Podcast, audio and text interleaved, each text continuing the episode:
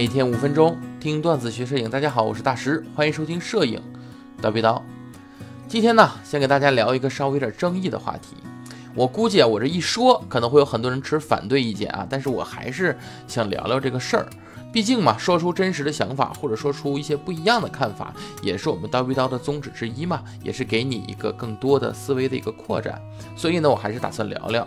至于你觉得我说的对不对啊，你可以有自己的看法，也没有必要争论对错，因为任何事情都有两面性，有优点啊，自然也有缺点，对吧？没有绝对的对，也没有绝对的错。好，那么这个话题是什么呢？就是目前这个镜头的发展呢？它究竟是不是真的就是良性的？现在的无反相机呢是大行其道，对吧？哎，那多家呢都把无反的放在了自己主要的研发重心上，相对应的无反的镜头呢也在兴起。其实啊，去除相机反光板这个事儿真的是一件好事儿，你缩短了光路啊。大光圈、大广角镜头的设计也可以变得更简单，而且高锐度的光路设计也可以变得更简单方便了。现在的微单镜头画质呢，特别是锐度。可以说是都比较高，其实大家也能看到，真的是比较高。新出镜头都是不错的。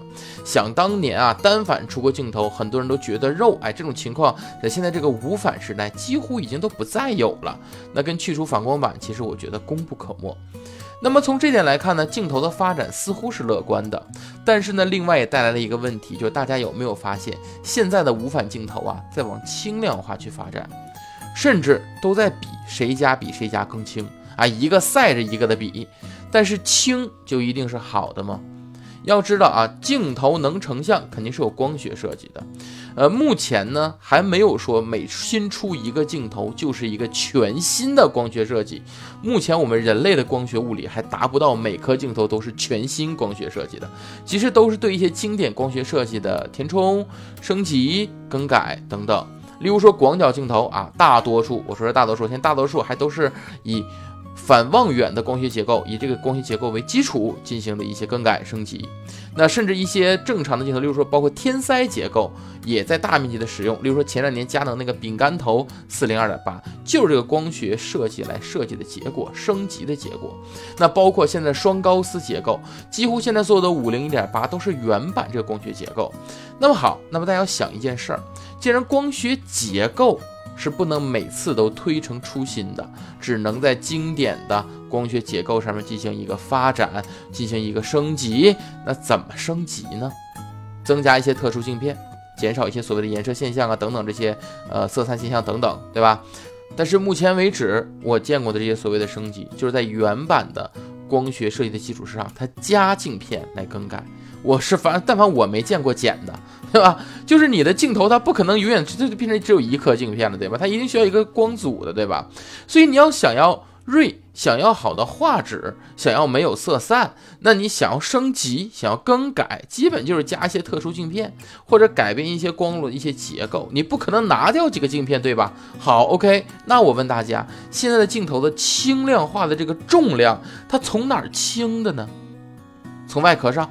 但是单反时代也不都是全金属的外壳啊，也有塑料外壳的镜头啊，它怎么就没现在这么轻呢？减重就是减东西，那减的是什么呢？就是镜片的材质。可能之前玻璃镜片、萤石镜片有很多，但现在呢，有可能部分的镜片是改成了树脂，对吧？啊，当然也不一定是树脂啊，有可能是其他轻量化的其他材质，对吧？但是这种材质它的耐氧化性。真的高吗？它会和萤石或者玻璃一样有那么高的抗氧化性吗？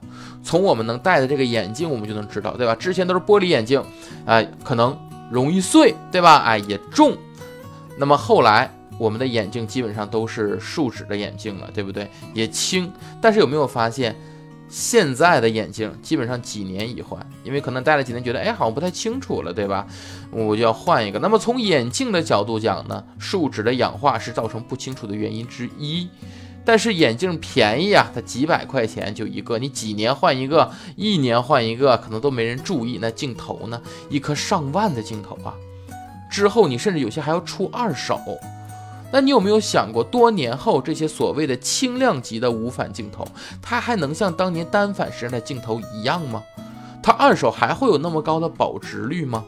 我举个例子，我有一颗适马的二四七零二点八的三代镜头，这个镜头应该是一二年发布的，距今已经有九年的时间了。那么依旧和我当初买的时候锐度是一样的，我相信到了明年它满十周岁了，对吧？我相信也是一样的。但是现在所谓的轻量化的镜头，十年之后它还能跟现在是一个锐度吗？这些所谓的轻量级材质，它在十年之中的抗氧化性能够达到跟玻璃一样的情况吗？我存疑啊！我不下结论，但是我存疑，对吧？嗯，我很怀疑这些东西。或者说，在我的认知范围里边，我很怀疑这些东西。当然，也许我的认知范围不够广，可能大家会告诉我，某些人可能会告诉我一些它的原理，或者告诉我一些它的一些材质啊。那我觉得你也可以给我增加一些我的知识范围，对吧？但在我的知识范围里边呢，我保留我个人的看法。我认为现在所谓的无反相机啊，因为最初是要和单反画出比较明确的分割线，所以主张了相机的轻量化，而镜头呢也跟着一起轻量化，慢慢这些变成了主流，变成了现在所有圈内人的一些需求。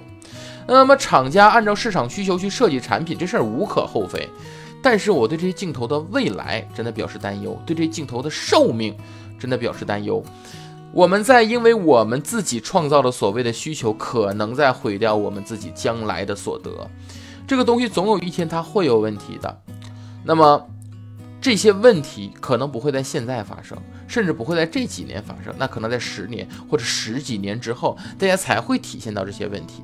包括这些问题可能带来的连锁反应，例如二手器材的购买率的下降，或者大家手里面的二手镜头你折价都卖不出去的这种可能性。这是我的一种担忧，也是一种猜测，但是这种结果一定是厂家喜欢的。你每年都买新镜头，厂家才喜欢的，对吧？但是对于用户、对于消费者来说，这真的是好的吗？当然了，万物呢也有两面性，轻量化肯定有它的好处嘛。例如外出拍摄，我也不愿意背一堆死沉的镜头，对吧？我之所以不愿意拍风光，很简单，就是因为我自个儿爬山都费劲，你再让我背器材爬山，我还没到地儿，我就要打幺二零了，对吧？所以轻量化、携带方便，让外出拍摄更轻松，让风光拍摄负重也能更低。让远摄镜头的长焦拍摄连手持都变成了可能，这都是轻量化的功劳。让摄影呢也可以变得更简单、更方便，也能被更多人接受，所以还是有它自己的优点的。但其实人生就是这样的，很多事情鱼和熊掌不能兼得，有得有失。你要享受轻量化，你可能就要接受它没有那么高的寿命。世上哪有完美的事儿啊，对吧？甚至可能是，你说你有钱，你觉得一枚一万的镜头你用十年值了，哎，这也很好，对吧？你的需求。那么就像我说的一样，以上的这些内容呢，我会担心轻量化镜头它在未来的寿命，它在未来会造成二手镜头市场或者一些镜头保值率的下降的一些可能性，这是我的一些担心，我的一家之言。大家其实没有必要争论对错，只是因为想法和担心没有对错之分。那么你的看法是如何呢？你认为轻量化的优点和劣势哪个更重要呢？我的担心是否也是你的担心呢？大家可以留言啊，也欢迎大家点赞收藏，您的支持是我们的动力。那么我们这期就到这里，咱们下期见。